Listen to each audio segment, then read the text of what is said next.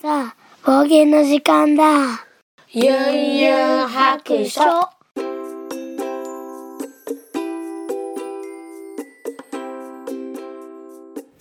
よいしょ。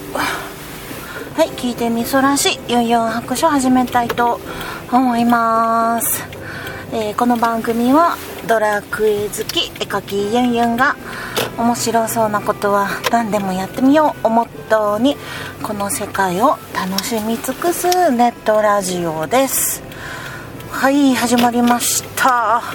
今日も今日とて、えーサッカークラブのねお迎えに行こう。と思ってます寒いですねいやー肩こりが治りませんまあでも前回話した時ほどはひどくないかなとは思うんですけどちょっとなんかあの北海道春北海道を買ってきて肩に貼ったりとかうんあとちょっとこう首をこうすくめた感じにしてキュッてこうあの力を抜いたりとかっていうねこともツイッターで教えていただいたりなんかしてちょっと時々やってまあ若干マシかなで前みたいにこう痛み止め飲むっていうぐらいではないかなって感じですね。うん。でもなんか朝起きたらなんかあの電気毛布をしてるんですけど電気毛布してたら頭だけすっごい冷えて体はあったかいねんけどっていう状態でね頭すごいなんかちょっとあのー痛いんですよね。これなんなんなんやろこのなんで朝起きた時に頭痛がするんやろうと思うんですけどまたなんか変な体調になってきてますね。今日はなかなか仕事も進まずにねあの部屋を昼間こう温めすぎるとすっごい眠くなるし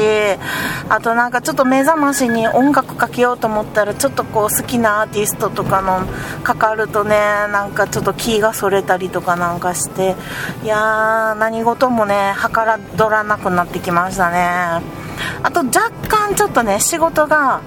あのー、はけてきてゆっくりめになってきたんですよ。前ほどね詰め詰めでやらんなんてことはなくなってきてちょっと気の緩みもあるんかなっていう気はしますけどね。ただまあ色塗りですね。えー、とちょっと友達とね画集を出すっていうのがたまりにたまっててまあ私が あのー溜め込んでてみんなはもう塗れてるんですけどね。でそれを、まあ、必死で塗ってはいるんですけど、うん、あと10 最初もうほんまシャレならんくって最初15枚とかもうほんまの最初17枚とかあったんですよ。塗ってないやつがね。うん。でそれを、えーあと4枚にまで減らせましたね。なんとかかんとかここまでこぎつけました。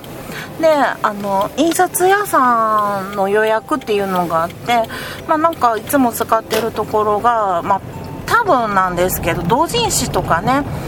あの発行する発行っていうのかな？印刷する印刷屋さんにお願いしてるんですけど、まあ、友達がね昔そこで働いてたのでそこでもう長いことね使わせてもらってるんやけどなんかその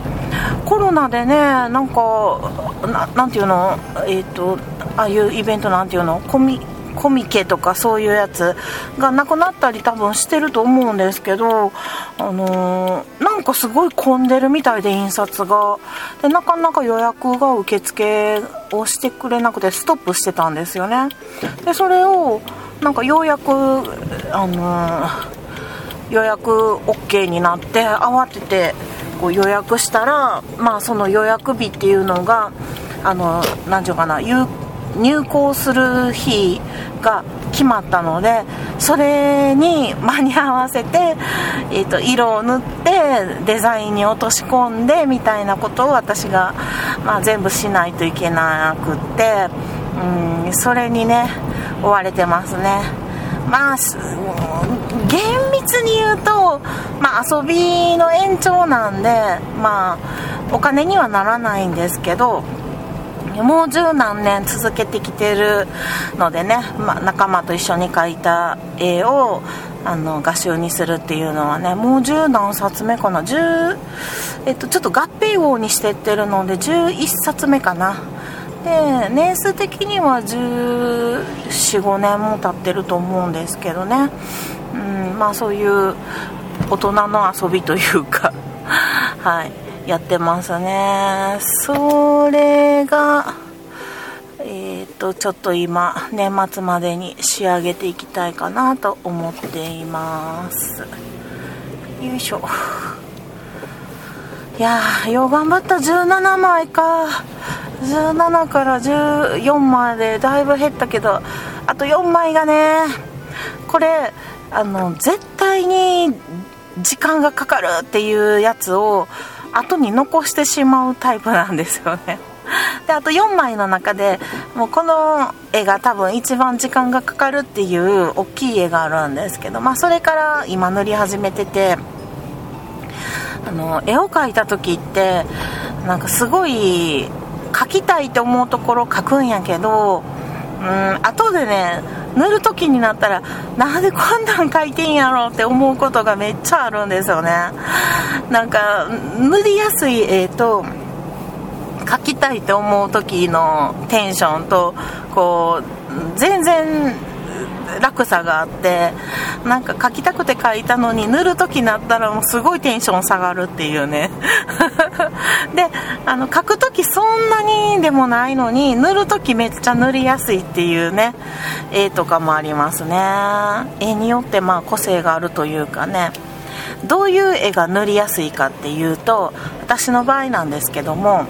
人物があのーえーと、大きく描いてる場合なんかは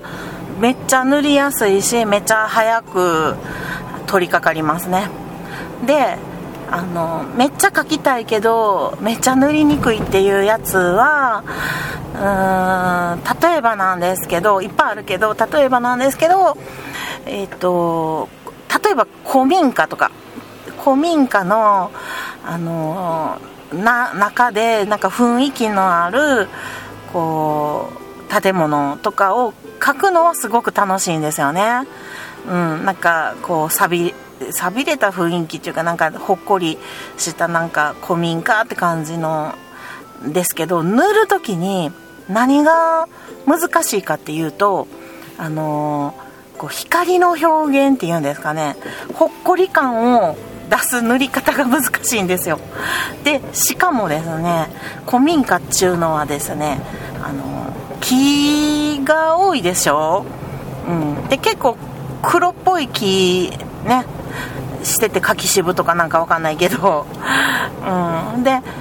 木ばっかりで作られてるな中の、ね、内装っていうんかなはあの非常に塗りにくいんですよ。あの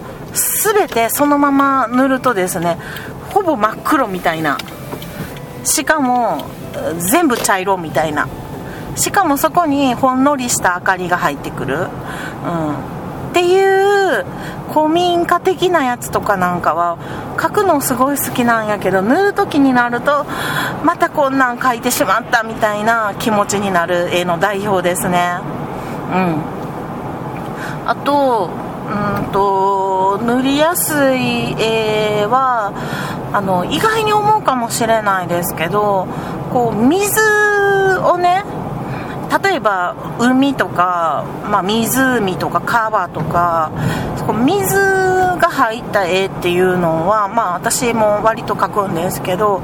あの描く時すごいね 楽なんですよ。あの水の表現って、まあ、言うたら塗りでほぼ表現していくので私の場合なんですけどね。あの描く時の線画の時っていうのはあの色に任せたみたいな感じで割とこう真っ白にしとくこともあるんですよね、うん、あんまりこう水の中をあのむちゃくちゃ書き込んだりとかあんまりしないんで、まあ、の透明感出す時には岩とかねその底に見えてるものとかは書くんですけども、うん、もうもう塗りが8割書きが2割みたいなね、感じになるんですよね配分的にはね、うん、だから水は描くの楽やなって割と思ってますね、はい、ただ塗る時はこうちょっと気合入れなあかんけどもでもなんか割と好きですね。水のある絵っていうのは。なんでやろう。なんかこう難しいんやけどうまなんかこううまいこと表現できたりなんかするとなんかこう一歩階段登ったような気するしあとなんかね水の絵ってなんか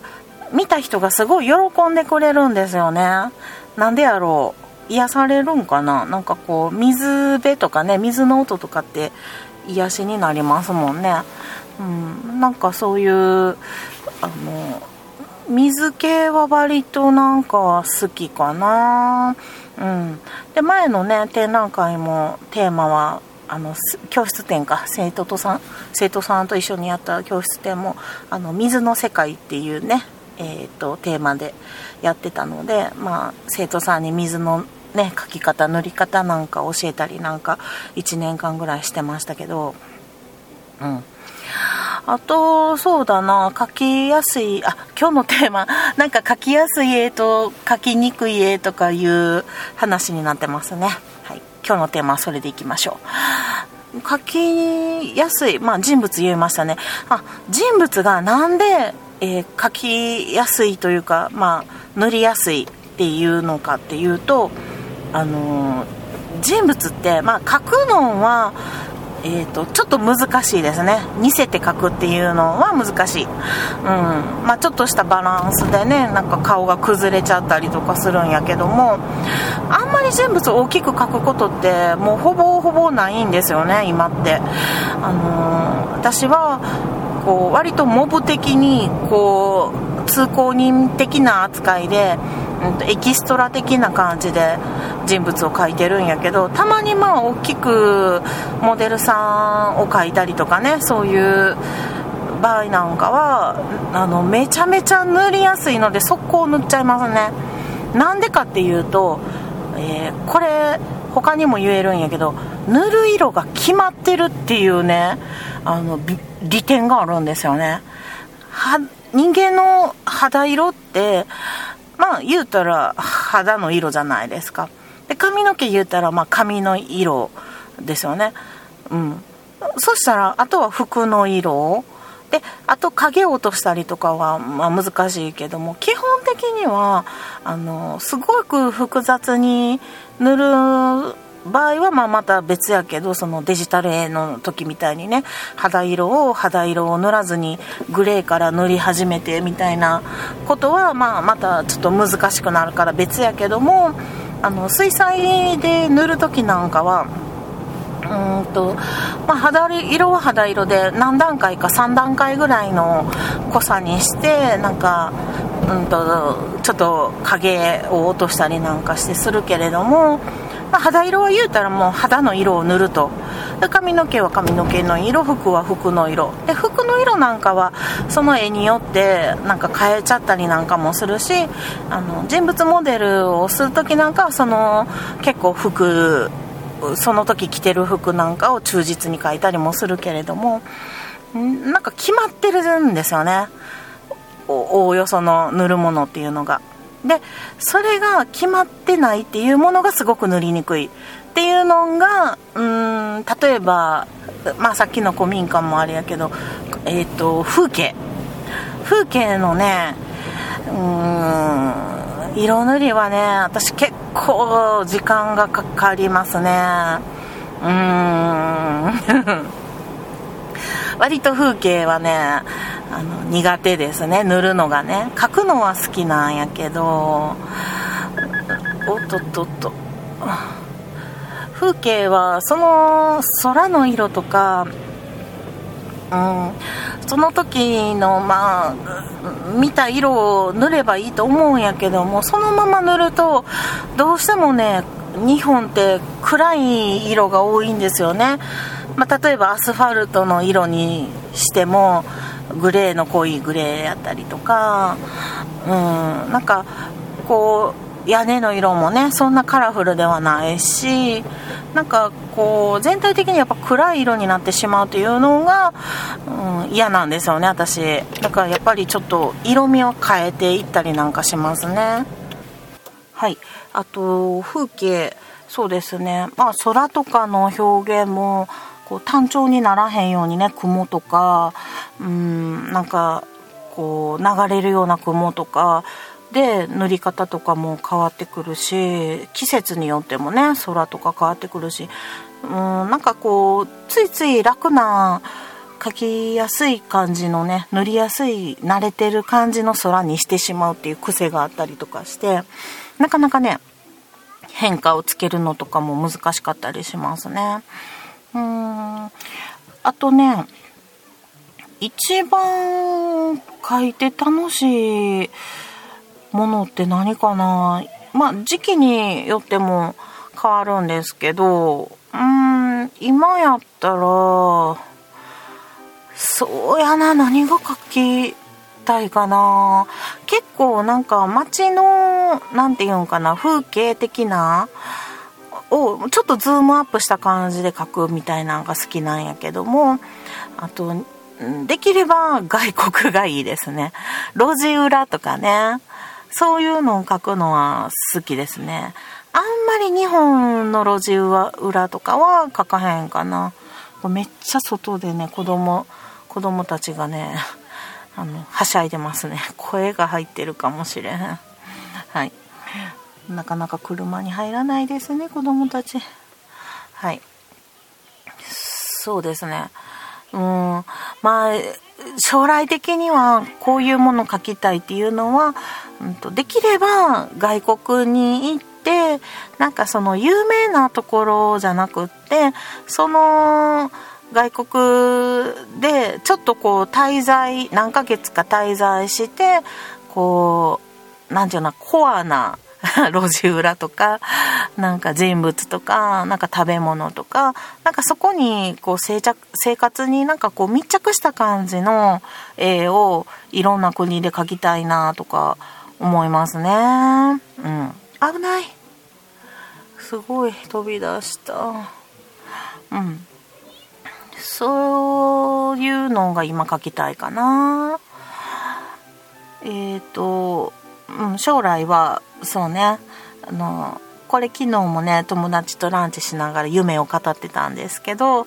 うん、外国に行くんやけども私はもう英語とかそのその国の言葉とかを覚えることなく「ありがとう」と「こんにちは」ぐらいだけ覚えてあのできればこうマネージャー的な友達を連れてコーディネートしてもらって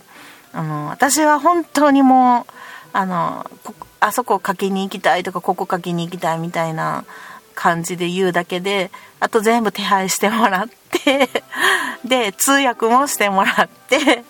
私は本当に書くだけに徹するみたいなことをあのしたいですね。もう英語とかも本当もうね正直今更もういいです。あの誰か喋ってくれたらいいのでそのこうもう習う習うとかも勉強するっていう時間をもうあの取るよりもその時間をあの絵を描きたいですね。っていうなんかねちょっとズボラなことになってきてますよ。はい。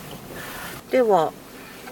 少しハッシュタグを読んでいきたいと思います。またねすごいこう暗いところで読むので字が見えないよ。ちょっと頑張ってみたいと思います。はいじゃあ「ハッシュタグ #4 泊」読んでいきたいと思います。えっと、今日聞いたポッドキャストということで、あやほさん、プロリスナーさんから頂いてます。えっと、4泊の方で前回、あの、どんぐらいの数を聞いてはんねやろうと思って、今日聞いたポッドキャストの方たちのね、あの、番組数を数えてたんですけども、それの返事というかお返しで、えっ、と、最多で1日20エピソード聞いてますって、えー、書かれておりますね。ありがとうございます。20個か、すごいな1個につきね短いのがあればあれやけど長いのもありますもんね。私はまあ大体30分から1時間のものをまあ聞いてるかな。うん。はい。そしてアポロさんも、えっ、ー、と、4泊の236日目かな、えー、いただいております。あ、今日聞いたポッドキャストね。えー、today's ポ、ちょっと待って、見えへん。today's なんピックアップホットポッドキャストということで英語でねかっこいいですね。いただいてます。ありがとうございます。そして鬼おろしさんからいただきました。冒険236日目拝聴しました。えカレンダー印刷行かなきゃ。えっと、えー、毎年ありがとうございます。私はポッドキャストは、iPhone のみで聞いていて聞いている番組さんの配信された、えーと、順番に聞いていますということでいただきました。ありがとうございます。あなるほど。前あのー、こうこんだけ聞いてたらあのどういう順番で聞いてるんかなって配信されたって分かんのかなみたいな話をしてたんですけど、うんと、iPhone やったらなんかこう聞いてる番組があ聞えっと、配信されたやつがこう順番に出てくるのかな、うん、と思うと思われます。わからへんけど。はい。ありがとうございます。そして、あ、カレンダーなんですね。カレンダーありがとうございます。印刷ね、言っていただけるみたいで。あのー、そうです。カレンダーの話をその忘れてました。えっと、1回目にね、カレンダーを、えっと、印刷できますよって出したんですよ。ツイッターとかでね。その時は、あと、ちょっとこう、来年のオリンピックのために祝日がこうちょっと変更してるっていうことに気づかずに、えーと、無料でね、あのえーと、カレンダーの日付をダウンロードしてきたものを使ってたんですけどなんか後々、あのジョンの方からこう祝日変わったらしいでっていう情報を聞きつけましてええー、っつって。でちょっとチェックしたらやっぱり変更前のあのカレンダーの日付になってたのでちょっと慌てて修正してあの今現在は、えっと、修正したものをツイッターの方とブログの方に上げてると思うのであちょっとブログはちょっと配信の時に変更したいと思いますけども。はい。うんなのであのえっ、とデータを差し替えたことによってちょっとあの印刷できる日にちがね伸びましたので12月の23日ぐらいまでは印刷できるんじゃないかなと思います。あれねだいたいなんか日にちが決まってて8日間って決まってるみたいでで変更もできるんですけどなんかできるのとできないのがあるんですよね。うん、なのでまあ一律8日ぐらいでいいかなと思って、えー、そのままにしております。なのでねあの今今までにもうすでに印刷された方なんかはちょっと日付を、えーと、7月8月と10月を見ていただいてうんとちょっと祝日がね来年の祝日が変更してるかどうかをちょっとチェックしてもらっていいですかね。でもしその変更できてないものをの場合は、えっと、できましたら、えっと、私が正しいもののカレンダーを、えっと、今ツイッターの方で固定で一番トップページに載せてるのでそれを見てねちょっと手書きで修正してもらえたらいいかなと思います、えー、ごめんなさいでした。はい。そして次は、サッパさん、昨日、今日かな、聞いたポッドキャストという中に4泊も入れていただいております。ありがとうございます。サッパさんもすっごい聞いてますね。うわー、すごい。ちょっと待って、2ページにわたって、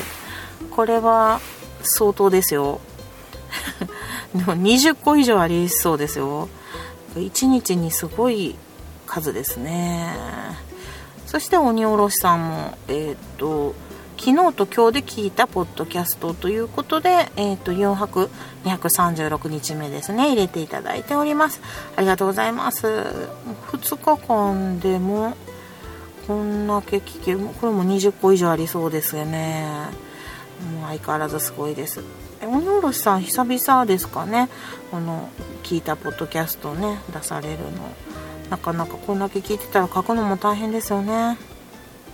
はい。そして、えー、っと、ゆうたんさんからいただいてます。え、っと、訂正箇所っていうのをね、リツイートしてくださってて、で、あの、データを入れ替えましたよっていうのをね、たくさんリツイートしていただきました。ありがとうございます。そして、え、っと、印刷もしていただきました。100円で買っちゃったっていうことでいただいております。えー、ユンユン白とユンユン白書ですね。印刷ありがとうございます。あの、100円は、あのかかってはいるんですけど私の懐には1円も入っておりませんのであのコンビニさんの方の印刷代ということではい。あのまあ微妙に買ったとはちゃうんですけどねプリント代を払っていただきありがとうございます。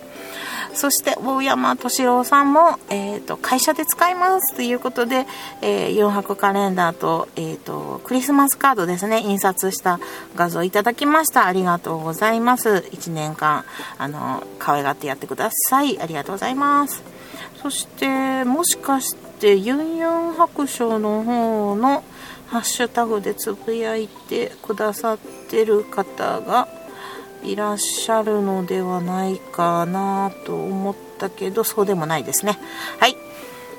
ということで以上ユンハクのハッシュタグでした。ありがとうございます。ということでえっ、ー、と今日はこの辺でえー、そろそろお宿に戻ります。